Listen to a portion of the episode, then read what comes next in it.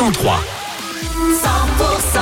Bienvenue en mars, 100% à Cahors, il est 15h. Allez, bientôt le week-end, on patiente avec euh, le dernier gagnant de la Starac, Pierre Garnier, c'est le retour des tubes. Il y aura aussi Midnight Hall, Kyo, Nuit Incolore et Sound of Legend.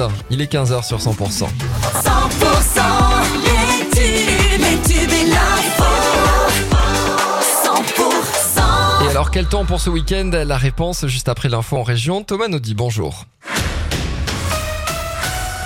Bonjour à tous, de nouvelles chutes de neige attendues euh, ce week-end sur les Pyrénées. Ce samedi, ça tombera notamment sur le secteur de Pio-en-Galie jusqu'à 50 cm. Ensuite, euh, dimanche, la journée sera froide accompagnée de nouvelles chutes toute la journée. 10 à 20 cm supplémentaires sont attendus vers 1500 mètres d'altitude. On fera un point euh, complet sur la météo juste après ces infos. Des centaines de Russes se sont rassemblés pour les funérailles de l'opposant Alexei Navalny sous haute présence policière.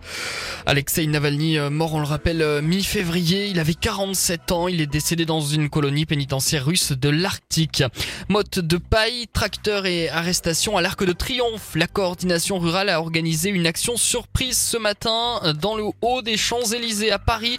Action qui a mené à 66 interpellations. D'autres actions avaient lieu à Paris et un convoi de tracteurs a pris la route pour le château de Versailles.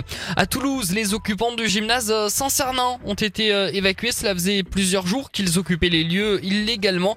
Euh, Cette euh, semaine, la justice administrative avait d'ailleurs ordonné cette évacuation après une plainte de la mairie.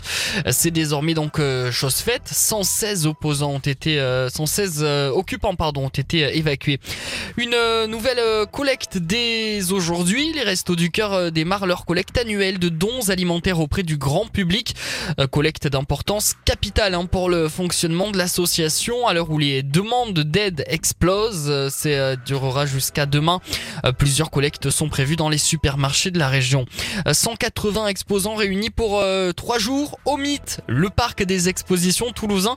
C'est la deuxième édition du salon Oxygène qui met à l'honneur la nature avec sur place des offres de randonnée et d'activités comme le canyoning, la via ferrata, le canoë ou le VTT essentiellement en région Occitanie.